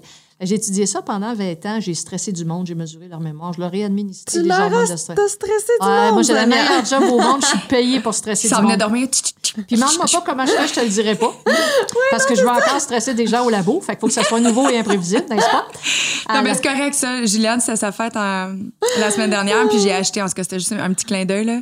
C'est cute, on va dire. Mais j'ai acheté plein de sortes de popcorn, puis j'ai dit justement pour quand t'es PMS, c'est Ah! pour ça. Puis le dernier, c'était pour quand je te tombe ses nerfs. Fait que tu sais, mange tes Il est émotions. déjà ma vide. Parce qu'on est quand même souvent ensemble, fait qu'on se voit dans tous nos états, nous autres. Fait que je vais, je vais, je vais expliquer tes Ouais, troubles de mémoire en tr- quatre phrases ou cinq ou six, là, mais très facile. Fait que la première chose que tu dois comprendre, quand, quand on étudie comment le stress affecte la mémoire, il faut comprendre la mémoire. La première fois, en fait, tu dois savoir par rapport à la mémoire, Mm-hmm. puis je te ferai pas un cours sur la mémoire, j'en t'en aurais pour deux heures, c'est que la première chose que tu as besoin pour mémoriser quoi que ce soit, c'est pas de la mémoire, c'est de l'attention. OK. Faut que tu portes attention à Ouais. la patente. Ouais. Si tu portes pas attention, tu le mémoriseras jamais. Mhm. Tu as différents types d'attention. Le type d'attention dont tu as le plus besoin pour mémoriser à quoi ce soit, c'est ce qu'on appelle l'attention sélective. L'attention sélective, c'est la capacité que, ton cerveau- que ton cerveau a de discriminer entre ce qui est pertinent et ce qui est non pertinent. Et tu vas mettre en mémoire seulement ce que toi, tu considères pertinent. OK? OK. Et donc, quand je donne un cours à l'université, j'ai souvent des étudiants qui viennent me voir et qui disent Madame, je comprends pas. J'ai étudié, j'ai étudié, puis étudié. J'ai eu 60% dans mon examen. Puis là, je les crois qui ont étudié. Comment ça se fait? Bien, c'est pas compliqué. C'est parce qu'au moment de prendre les notes dans le cours, Tu n'as pas été capable de discriminer entre ce qui était pertinent et ce qui était non pertinent. Puis tu as mémorisé ce qui était non pertinent, puis tu as eu hein, la note que tu as eue. Là, les filles, pendant que vous m'écoutez, vous êtes absolument pas en train de- d'encoder la même affaire. Pourquoi? Parce que toi, tu encodes ce que tu considères pertinent, puis toi, tu encodes ce que tu considères pertinent. Puis si je le comparais, là, si vous aviez pris des notes, ça ne serait pas écrit la même chose. Bon, maintenant, revenons à ce que je t'ai dit. Ce qui est le plus pertinent au monde pour un cerveau humain, c'est ce qui est menaçant. Donc, quand il y a une menace, c'est ça qui est le plus pertinent. Fait que quand ta vie est super zen, tu te promènes du jour après jour, puis là, tu encodes ce qui est pertinent, boum, boum, boum, boum, là, tu le soir, tu tapes, tapes, là, tu te performes, tu performes, tu performes. Quand tu as un stresseur dans ta vie, que ce soit une chicane avec ton chum, ta mère qui tombe malade, etc., là, il y a une menace dans ta vie. OK? Le moment où tu as une menace dans ta vie, cette menace devient l'information la plus pertinente au monde pour ton cerveau et tout le reste devient non pertinent. Tu ne l'encodes pas, tu t'en souviens pas. C'est aussi simple que ça. Fait qu'il n'y a rien à faire. Ben, souvent, j'ai déjà eu un grand président de compagnie qui m'a dit Madame Lupien, vous êtes une experte sur le, le stress et la performance. Le milieu de travail dans ma compagnie va toujours être stressant. Tout à tout à tout à tout à tout à. Alors, je vais vous donner plein d'argent, une chaire de recherche, whatever, si vous êtes capable d'augmenter la performance de nos employés, même si c'est stressant. Mais je dis, je serai jamais capable. J'aurais bien aimé avoir votre chair, mais je ne pourrai jamais. Il dit pourquoi? Ben, j'ai dit parce que le cerveau de vos employés ne me le permettra jamais. Tant et aussi longtemps qu'il va y avoir des menaces dans l'environnement, c'est ça qui va devenir l'information la plus pertinente, que vous le vouliez ou non. C'est comme ça que le cerveau a survécu. J'ai beau essayer de faire n'importe quoi. Fait que la seule façon d'augmenter la performance de vos employés, C'est de les diminuer les menaces dans l'environnement. Et là, ils vont pouvoir dire, OK, maintenant, ce qui est pertinent, c'est le dossier 414, etc. C'est pour ça qu'il faut déconstruire et reconstruire son stress, parce que tant aussi longtemps, paf, ton cerveau te ramène. Tu sais, tu te couches le soir, ton hamster part. oui. C'est quoi un hamster? C'est ton meilleur ami. Tous les gens ont- sont terrorisés par le hamster. Et pourtant, je leur dis encore une fois, tu penses-tu que le cerveau t'a créé un hamster pour t'écœurer? Ben non. Un hamster hein, qui te parle le soir, puis qui te fait ruminer, c'est un cerveau qui a détecté une menace que tu n'as pas négociée. Et je peux te jurer que tant et aussi longtemps que tu ne la négocieras pas, il va, il va whoop, puis il va repopper. Pourquoi? Parce que le cerveau, il dit Yo, c'est quoi, tu n'as pas compris? Je te l'ai dit, il y a une menace. Il y a une menace. Ouh, ouh, puis là, il est là avec son petit drapeau rouge. Puis souvent, on dit Non, non, non, non. Puis là, on essaye plein d'affaires pour l'enlever. Et souvent, les gens me disent Sonia, je le sais que je suis stressée, mais je ne sais pas pourquoi. Puis je leur dis Quand tu ne sais pas pourquoi, au lieu de tout faire pour ne pas écouter ton hamster, quand il pop à 2 heures du matin, écoute ce qu'il te dit. Il est là ton stresseur. Hey, Il est là ton mammouth.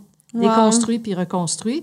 Puis là, tu vas utiliser ce que ton cerveau t'envoie. Fait que souvent, c'est des messages qu'il nous envoie, mais on est là à essayer de, fermer la trappe. Mais tu sais, moi, souvent, je donnais l'ex... Ben, je, je l'utilise encore parfois, mais tu sais, je suis comme, oh my God, j'ai la tête pleine. Tu sais, Ouais. j'ai l'impression qu'il n'y a plus rien qui rentre. là. Je suis comme saturée. C'est un effet de ça, finalement? Exactement. OK. Tu n'as pas fait de ménage. J'ai pas fait de ménage. C'est comme si tu faisais du hoarding de cerveau. tu sais, si, mettons, tu rentres du stock chez vous dans ton appart, Ouais. tu rentres du stock, tu rentres du Ouais. stock, tu rentres du banc, tu seras plus capable de passer. C'est la même affaire. C'est la même affaire. Et tu vas dire, bon, ben là, je m'y mets, je fais du ménage. C'est exactement la même Ouais. chose. Ménage dans ta tête, ménage dans ta vie. Voilà. Moi, ce soir, je vais écouter mon hamster. parce Il que, prend des notes. ben, c'est parce que ce que j'ai tendance à faire justement pour pouvoir dormir, c'est que je me mets une émission de télé pour que mon hamster arrête parce que sinon, je suis pas capable. Mais là, il faudrait peut-être que je l'écoute. Et ça, souvent, des fois, le hamster, tu veux pas l'écouter parce que tu as un meeting le lendemain, etc. Puis c'est pour ça qu'une des façons d'arrêter d'entendre un hamster, c'est soit la musique, Mm-hmm. euh, d'écouter de la musique. Pourquoi? Parce que la- avec, la- avec des paroles ou une émission, parce que le cerveau a de la misère à faire deux tâches en même temps. Et il est très curieux. Le cerveau, c'est un curieux. Fait que si tu fais quelque chose de plus fun que l'hamster, il va twing! Et donc, il va y... Mais l'hamster va popper demain. Si tu, Ouais. si tu fais juste prendre C'est une un pause. C'est pas parce que tu as enjambé la boîte de ton appartement, s'il est plein de boîtes, qui sont plus là le lendemain. C'est la même Et- affaire. Ouais. Exactement la même chose. Mais qu'est-ce qui fait qu'à long terme, on développe, par exemple, de la dépression ou autre? C'est parce qu'on est juste, on se sent impuissant, puis euh, notre cerveau est juste fatigué, puis là, ça va switcher le. Il y a beaucoup, beaucoup de causes qu'on pense à la dépression, à l'anxiété, au burn-out. Le stress en est un. C'est pas un facteur causal, donc c'est OK. pas nécessairement juste le stress qui va causer la maladie. Ouais. Par contre, c'est un facteur de risque. Et comme je l'explique, voyez le stress comme un gros, gros bulldozer qui vous prend et qui vous amène sur le bord d'une falaise. Il vous pitche pas en bas, fait juste vous mettre sur le bord. Et là, vous êtes là, oui, oui. Puis là, n'importe quoi après, soit génétique, whatever, qui va vous faire tomber, ben vous allez tomber beaucoup plus vite que si vous aviez été euh, six pieds, dix pieds plus loin. C'est exactement, c'est ça un facteur de risque. Mais oui, parce que les hormones de stress accèdent au cerveau, modifient. Parce que là, tu détectes des menaces. Tu détectes des menaces. Puis tu n'as pas négocié ta menace. Fait que là, ça fait deux ans et demi, là, tu es full détection. De... Hey, c'est fatigant, là. Et là, à un moment donné, ce qui va commencer à arriver, c'est que tu vas développer ce qu'on appelle un biais attentionnel vers la menace, puis tu vas juste commencer à encoder du négatif. Puis tout- quand tu parles à quelqu'un qui est en dépression, là, tu vas voir, c'est toujours des mots négatifs. Mettons, tu y parles, les seuls mots qu'il va encoder, c'est ne, pas, jamais, noir, euh, parce que le cerveau, c'est ça qu'il fait. Fait qu'il ramasse juste du négatif, il ramasse juste du négatif, et là, il se remplit de négatif, puis là, ben, il commence à voir noir. C'est aussi simple que ça. Ben, c'est plus compliqué, là. Et donc, oui, c'est un facteur causal, et c'est pour ça que c'est hyper important de gérer le stress en amont, de contrôler la réponse de stress en amont pour pas rentrer dans ce que j'appelle un tunnel noir. Dans mon livre, j'ai un chapitre complet qui s'appelle Les tunnels noirs. Ce que vous devez savoir, par contre, c'est bien important, puis je suis contente que ce soit des jeunes qui m'écoutent ce matin, un chapitre qui s'appelle La normalité des tunnels noirs. Et je commence le chapitre en disant, parce que là, on est là, on capote sa dépression, encore une fois, l'anxiété, le burn-out, tout ça. Et je commence le chapitre avec une question qui a été posée dans un article. Ça commençait comme ça, il disait, mettons, là, vous avez des enfants plus tard. Puis là, ton enfant naît. Quand il va naître, ton enfant, est-ce que tu vas te dire, il n'y aura jamais d'otite de sa vie? Il n'y aura jamais d'infection. Il y aura jamais, on n'y enlèvera jamais les amygdales. Non, tu vas dire, ben non, c'est normal, une otite, c'est normal. Ben pourquoi d'abord, quand ton enfant naît, tu te dis qu'il n'y aura jamais de trouble mental, qu'il n'y aura jamais de dépression? Pourtant, un trouble physique, c'est la même affaire qu'un trouble mental. Pour le corps humain, il n'y a pas de, nécessairement de différence. Mais c'est parce que la, la société ne, ne, ne Exact. le voit pas de même. Exact. Et donc, quand tu regardes les chiffres qu'on te donne, on va dire une personne sur quatre est déprimée. Le chiffre n'est pas bon. C'est 8 sur 10. Le chiffre 1 sur 4 est basé sur des études qu'on appelle transversales, qu'on prenait des gens à un moment donné de leur vie, puis on leur disait Avez-vous déjà eu une dépression ou une anxiété ou un burn-out? Puis les gens s'en rappelaient, puis 1 sur 4 disait oui. Par contre, ils ont dit Ouais, mais là, peut-être qu'ils ont des problèmes de mémoire, etc. Fait qu'au lieu de leur demander une fois dans leur vie, ils ont suivi pendant 30 ans une grosse, grosse gang de gens. Ils y suivaient à chaque année. Puis ils ont montré que sur ces 15 000 personnes-là qui ont suivi, 8 sur 10, à un moment donné de leur vie, allaient développer un petit trouble mental. C'est ce que j'appelle un tunnel noir. Peut-être que vous êtes encore trop jeune, mais les, vos parents vont être d'accord. On a tous passé à travers un tunnel noir à un moment donné. Petit épisode dépressif, un petit épisode anxieux, tout va mal. Tu te dis, voyons, coudon, la lumière au bout du tunnel, c'est-tu un train ou c'est quoi, là, tu sais? Et donc, on se rend compte qu'on passe à travers ça. Il y a des gens qui vont passer à travers une dépression, puis ils vont s'en sortir avec de la médication. Ils ont montré ça. Il y a d'autres gens qui vont passer à travers le tunnel noir de la dépression, ils vont s'en sortir avec une thérapie. Il y a d'autres gens avec les deux. Et il y a d'autres gens avec rien. Mais en général, on sort du tunnel noir. Et donc, ce que le- le- l'article commençait en disant euh, avoir un trouble mental dans sa vie, c'est pas une exception, c'est une normalité en général. Et c'est ça aussi qu'il faut commencer à comprendre, se donner le droit. Et donc, quand on voit ça comme ça, là, ça, on le voit d'une autre façon, on spinne ça un peu, puis là, on se dit, ben, d'abord, si c'est, entre guillemets, normal, ça veut pas dire que c'est pas souffrant, là. Notre titre, ça peut faire mal, une infection, c'est oui, normal, là. Bon, on est chez nous, on braille notre vie, là, ben, c'est la même affaire. Mais si c'est normal, pourquoi ça existe? L'infection, c'est pour te sauver la vie, pour pas que tu le Et la dépression, ben souvent, les gens, puis là, on est au début de la science, fait que prenez pas pour du cash tout ce que je vous dis, mais je vous dis où ce qu'on est rendu aujourd'hui en 2021. Certains chercheurs commencent à dire, ben, la dépression, ça serait, comment je pourrais dire ça? Souvent, là, il y a des affaires qu'on veut pas s'avouer. C'est comme Je un wake-up call. Genre, je l'aime pas, ma job. Mais j'ai un bon fonds de pension, il faut que je reste là. C'est ma. Mais je l'aime pas, ma job. Je l'aime pas. Puis là, on se convainc, on se convainc. C'est comme si c'était le cerveau qui disait Yo, on va le régler ton problème. Là. Je vais te rendre tellement down là, que tu vas être obligé. De prendre ça. Puis on se rend compte que les gens, souvent, qui ont fait un gros, gros, gros changement dans la vie, ont moins tendance à rechuter que ceux qui n'ont pas fait. C'est comme si on voulait pas croire quelque chose. Je l'aime pas ma femme, je l'aime pas mon mari, mais je veux pas divorcer. Puis, mais on est toujours dans le déni, puis c'est comme si le cerveau nous disait non, là, il va bien falloir que tu y penses un petit peu plus, là, puis passer à l'action. C'est une des théories qui se Ouais. promène. C'est pas si simple que ça. Il y a de la bio là-dedans, évidemment, Ouais, tout ça. Mais quand on y pense, on dit ouais, c'est quand même. euh, c'est- oui, tu sais. Hum, mais ça, je, je disais que c'était comme un gros wake-up call. Comme, allez, tu m'écoutes pas, Ouais. c'est la même affaire. Mais tu sais, Juliane et moi, en fait, une des raisons pour lesquelles que pour nous, c'est super important de parler de santé mentale, c'est que toutes les deux, on a passé au travers de certains épisodes. Sais, moi, je suis encore en date d'aujourd'hui médicamentée pour l'anxiété que j'ai commencé à faire en début de l'année. En fait, j'ai commencé l'année passée, mais j'ai commencé à être médicamentée en début de cette année.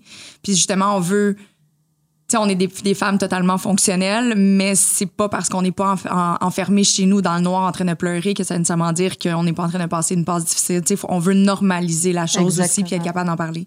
Fait que, voilà. Ouais. Puis on devrait jamais être gêné d'avoir, j'aime le, je déteste le mot trouble de santé mentale, mais en tout cas, bref, d'avoir une épisode de santé Hmm. Ouais. mentale. C'est comme si on était gêné d'être vivant ou d'être stressé. ou d'être- je veux Ouais. dire, on n'est pas, on n'a rien fait de mal, là. C'est juste, bon, euh, qu'est-ce que tu veux? On a une infection Mhm. euh, au même titre qu'une otite, Exact. etc. Puis c'est Ouais. pour ça qu'il faut en parler de plus en plus, puis d'essayer, arrêter de dire que c'est une preuve de faiblesse. Au Mhm. contraire, ça prend du courage en titi pour se sortir de ça. Ouais, Ouais. effectivement. Mais définitivement, mais ça va être important justement de d'enlever les tabous qui l'entourent parce qu'on se rend compte, même euh, tu sais, depuis qu'on a Génération Sidechick, on en parle énormément, on, on aborde souvent ces sujets-là et on se rend compte qu'il y a encore beaucoup justement de, de connotations négatives qui Mhm. entourent la santé mentale, puis c'est ce qu'on veut défaire. Voilà. Est-ce que ça fonctionnait, mais ça? Voilà.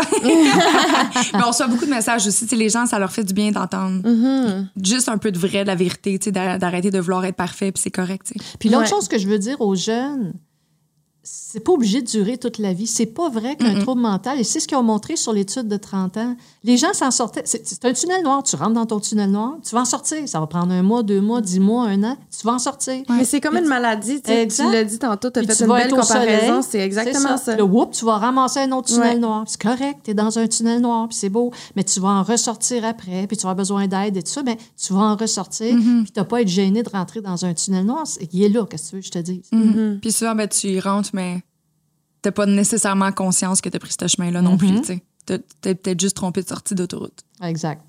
Ah! Bien Oh, que vu. c'est bien! Ah, c'est bien, c'est bien. Mais au-delà du plan B, là, tantôt t'en parlais, est-ce qu'il y a d'autres méthodes justement qui pourraient nous aider quotidiennement à gérer notre stress? Ouais. Moi, ce que je t'ai donné, c'est ce qu'on appelle les méthodes longues. là. C'est long, il faut que tu y penses, etc. Puis il faut que tu y penses parce que les autres méthodes que je vais te donner vont juste arrêter ton corps de produire la réponse de stress. Fait que tu avoir moins mal au ventre, mais tu n'auras pas géré ton, hamster. Il faut tu ton hamster à un moment donné, like it or not. Là. Mais mettons, là, tu dis là, je me calme. Là. Ben, ton corps est un outil diabolique pour arrêter la réponse de stress. Pense-y, il a créé la réponse de stress. Tu penses qu'il n'a pas trouvé une façon de l'arrêter? Écoute, tu as Ouais. survécu au mammouth, puis il n'y avait pas de gourou qui te vendait des workshops à 2000 pièces le week-end. Fait que euh, j'ai dit, t'as pas besoin, là, tu sais. Et donc, euh, il y a plein, plein, plein de façons. Puis quand j'en parle, puis je le vois là, dans les yeux, quand je donne des conférences, souvent les gens vont me regarder et vont dire, bon, franchement, c'est un peu quétaine. Ils ont de la misère à croire que ça va pouvoir fonctionner et pourtant, ça fonctionne admirablement bien parce que le corps, justement, il a trouvé des façons de se gérer lui-même. Fait que je vais te donner des, de façon très, très simple la fameuse respiration bédaine. Hein, donc, quand tu rentres de l'air dans ton corps, le but, c'est de faire la plus grosse bedaine possible. Là, quand je dis grosse bedaine, mais il faut que tu saches comment le faire. C'est comme une balloune. Donc, quand l'air rentre dans ton corps, il faut que ta bedaine sorte en même temps. Pareil comme une balloune. Pouit. Et quand la bedaine sort, sort la bedaine, là, les filles, arrêtez de... Non, non. sort la C'est le bedaine. temps de mettre ton tailleur en valeur. Ouais. Puis pourquoi? Parce que en dessous de ta cage thoracique, tu as un muscle qu'on appelle le diaphragme.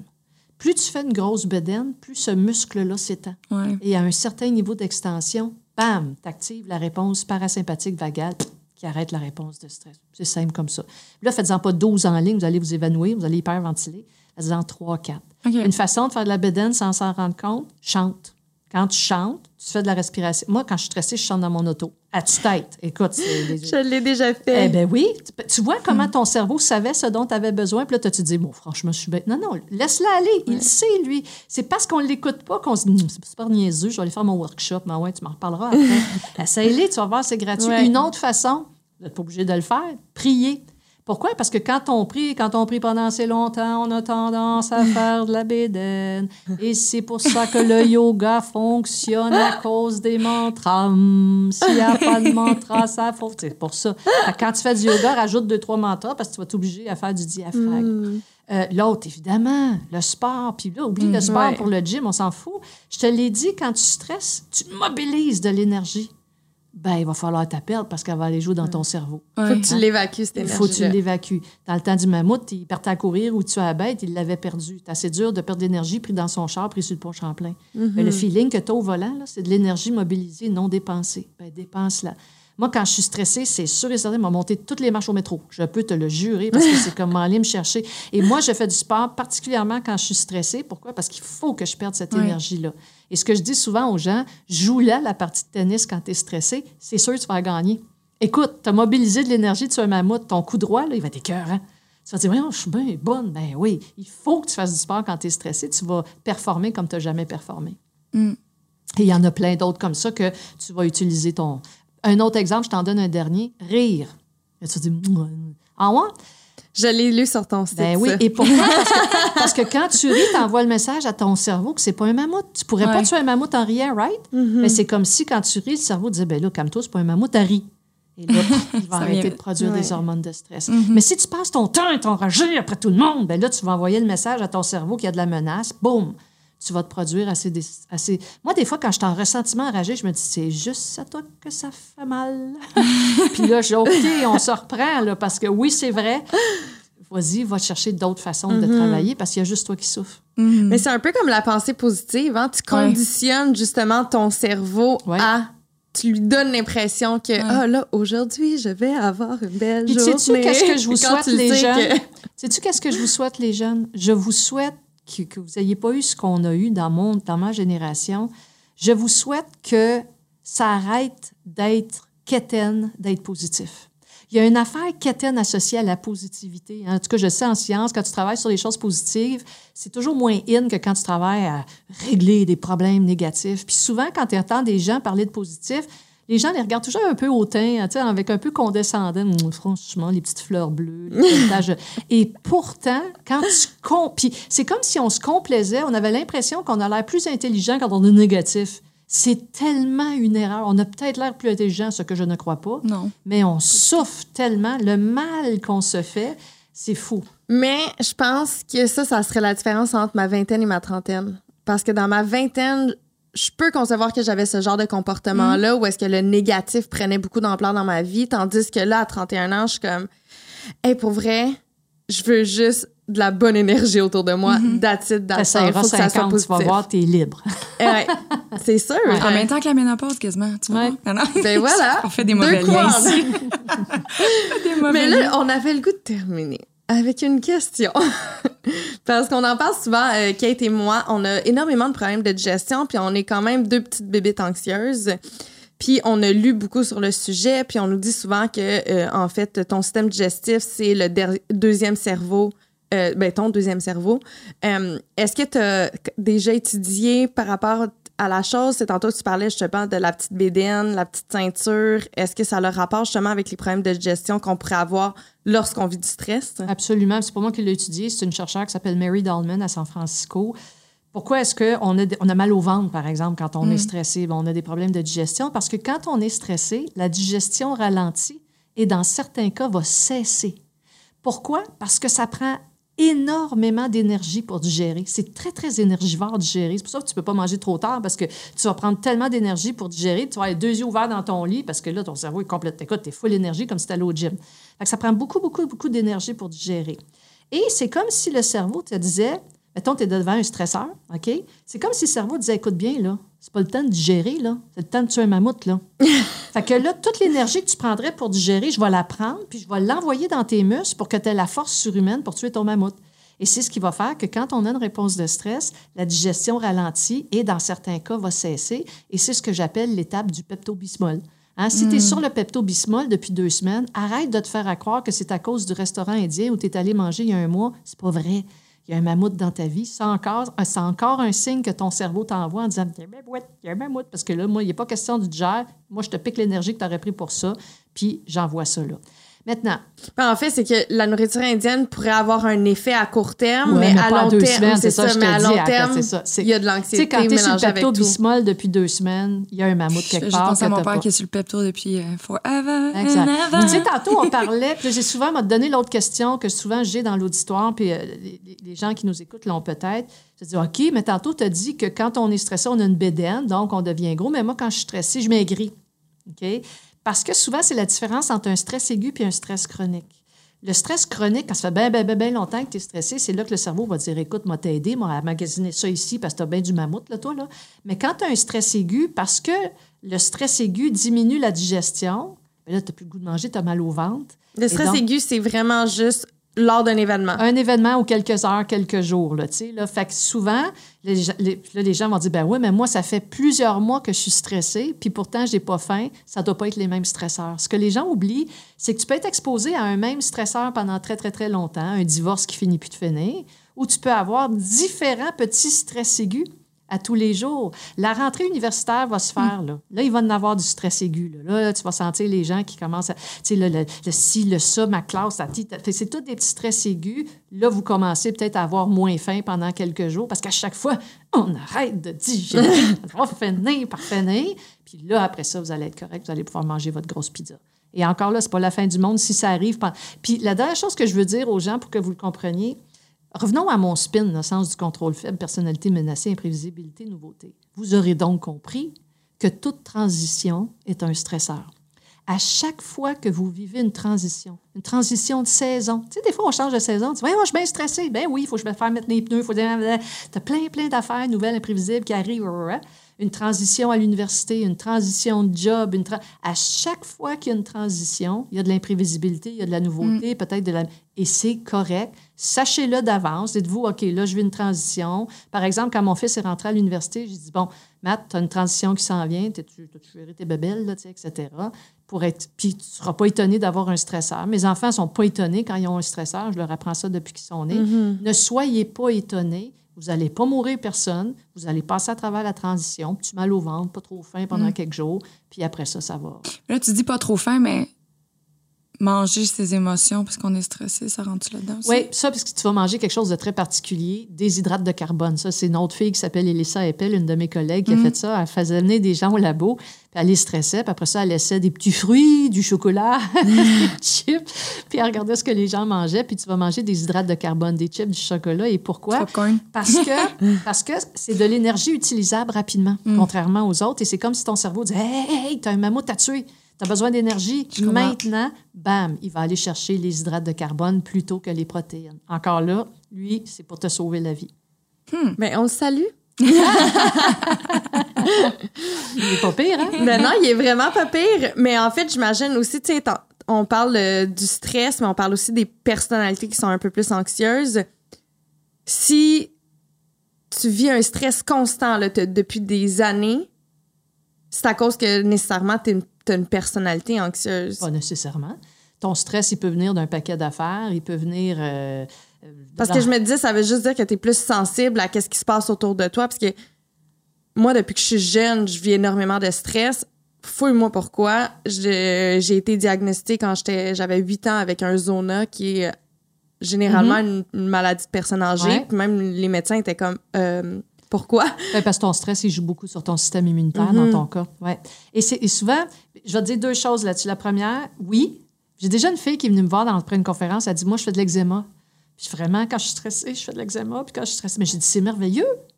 Elle me regarde en disant Ben, Écoute, tu as ton thermomètre de stress. Quand ton eczéma sort, tu sais que tu as un mammouth. C'est merveilleux. Il y a tellement de gens qui savent pas le reconnaître. Moi, je trouve que c'est. Tu vas dire que j'ai le gène de l'optimisme. Oui, je l'ai. mais quand même, je trouve que il faut que tu l'écoutes. Tu dis ah, ah, ah, ah. Moi, là, ça fait 31 ans que je travaille sur le stress. Il y a plein de mammouths que je vois pas passer. Parce qu'on a des vies de fous. Puis des fois, je suis comme OK, je vais aller promener mon chien. Il y a un mammouth à gérer. Parce qu'on le voit pas. Fait que ça, faut- tu peux le voir comme ça aussi. C'est de la façon dont ton corps. Il y a beaucoup, beaucoup de différences individuelles. Mais c'est pas parce que quelqu'un est en stress chronique depuis longtemps qu'il est nécessairement anxieux, parce que ça me ramène à une dernière notion peut-être que tu vas entendre, qu'on appelle la résistance au stress.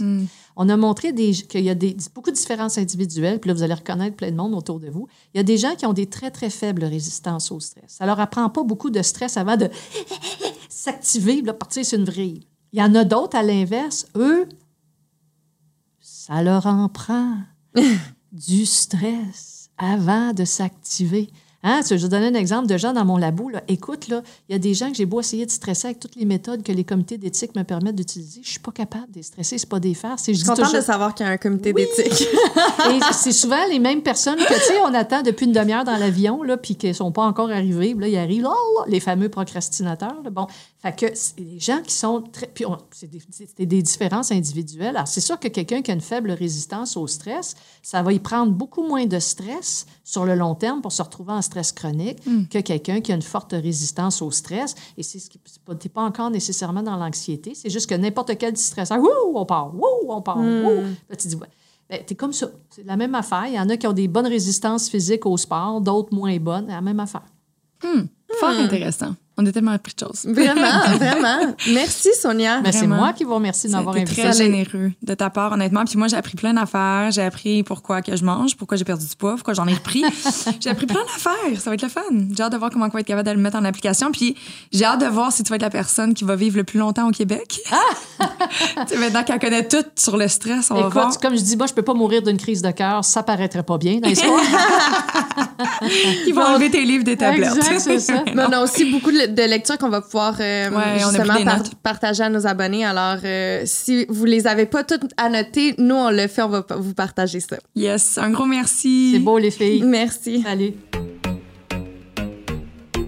Bon, ça m'a fait du bien cet épisode.